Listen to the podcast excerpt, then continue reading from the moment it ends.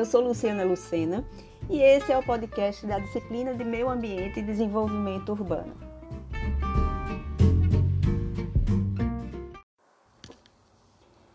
Hoje nós vamos falar sobre o processo de urbanização brasileira.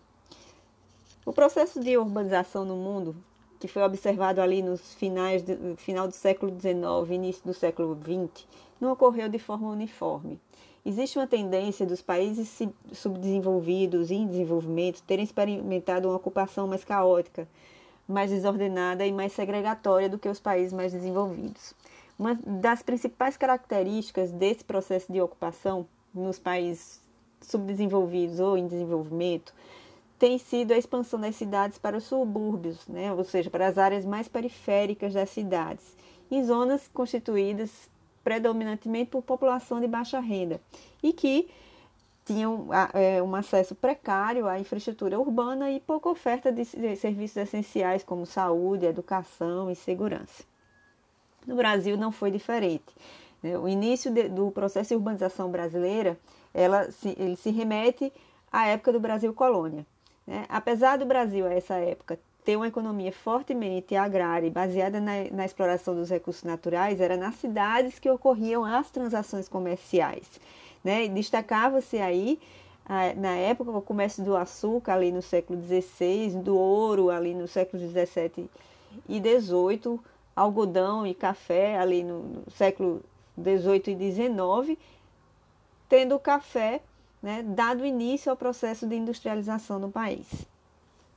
Administrativamente, a organização brasileira era centrada no poder da igreja, né, e no poder, ou seja, no poder religioso e no poder metropolitano ali representado pelas câmaras legislativas, né, pelos fortes e pelo porto. Então, as primeiras povoações brasileiras, que eram denominadas de sesmarias, eram organizadas ali em torno da igreja. A infraestrutura urbana nessa época a exemplo do que se viu na Europa, ali na pré-revolução industrial, revolução industrial, também era precária. Nós tínhamos ruas não pavimentadas, inexistência de coleta de resíduos, abastecimento de água, falta de abastecimento de água, né, falta de tratamento de esgoto. Então, como resultado, nós vimos o surgimento de epidemias como a bubônica, a varíola e a febre amarela, né, que ensejaram a revolta da vacina ali no Rio de Janeiro no início do século XX, né, e revelaram a urgência da, da necessidade de se promover reformas urbanas nas grandes cidades brasileiras. Então, foram realizadas à época obras de saneamento básico né, para eliminação de epidemias, ao mesmo tempo que se promovia o embelezamento paisagístico, eram implantadas as bases legais para um mercado aí imobiliário é, capitalista, né, segundo uh, relatava Hermínia Maricato. Então, é, nesse processo, as populações que eram excluídas né, des, eram deslocadas para morros para os morros da cidade. Então, como exemplo de cidades que passaram por esse tipo de mudanças, nós temos o Rio de Janeiro, né, São Paulo, Recife, é, Manaus, Belém, Porto Alegre que, que, que aliaram né, esse processo de saneamento ambiental, embelezamento e segregação territorial. A população nessa, nesse período ainda era pequena. Né? No início do século XX, nós tínhamos apenas 9,4% dos habitantes brasileiros residindo em cidades. A partir da década de 1930, nós começamos a experimentar a Revolução Industrial. Então, é quando se dá efetivamente o início da Revolução Industrial Brasileira, iniciada ali no finzinho do século XIX. E aí a gente começa a perceber um aumento mais significativo da população urbana. Né? Essa tendência vem se observando ali é, até metade da década de 1950, principalmente nas zonas costeiras, e a partir de 1950 nós temos um, um processo de interiorização da população, né, alavancada aí por fomentos governamentais. Então, é, o país experimentou movimentos migratórios, aí principalmente em direção ao interior e à região oeste do, do país, né, provocando uma transição de uma sociedade agrária para uma sociedade urbana e principalmente nesse período industrial. Então, em 1940, o índice de, de urbanização era de 26,35%. E em 1980 nós já tínhamos o índice de 68,8%.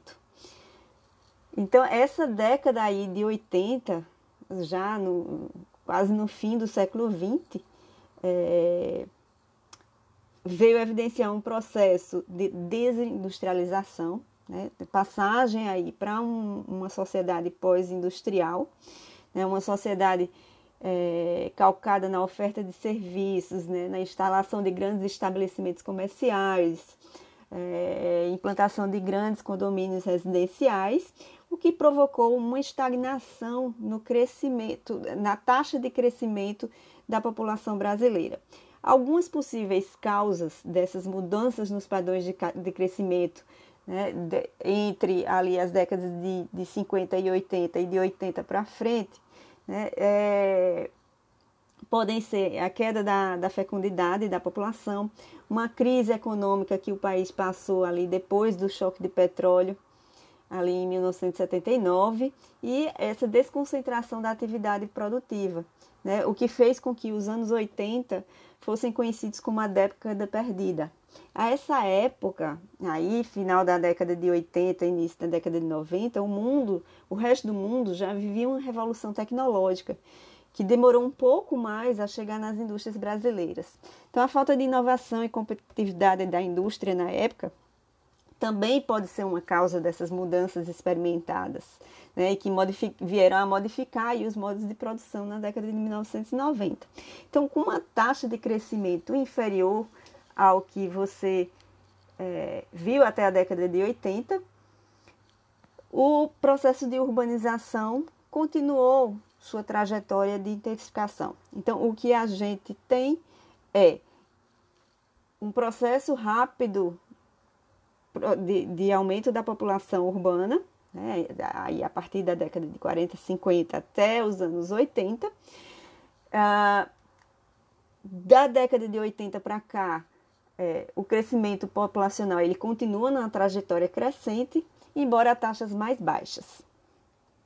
Em 2010, por exemplo, apenas 16% da população brasileira habitava na zona rural, o que implica que 84% da população brasileira pertence às zonas urbanas.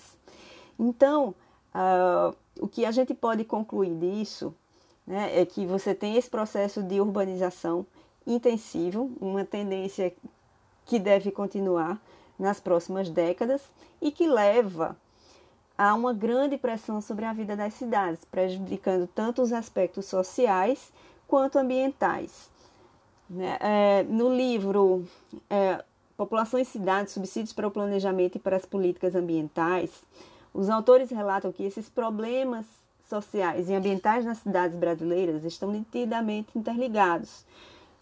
Os dois tipos de problemas têm as origens na mesma raiz, né? a falta de uma atitude proativa com relação ao crescimento urbano e o descaso com os problemas do maior grupo social, ou seja, a população de baixa renda.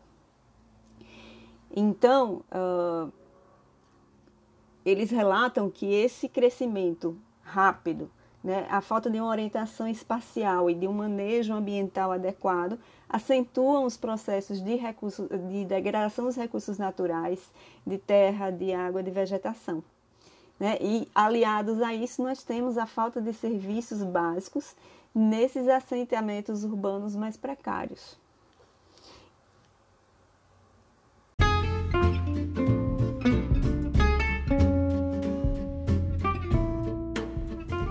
Ficamos por aqui e aguardamos você no próximo episódio.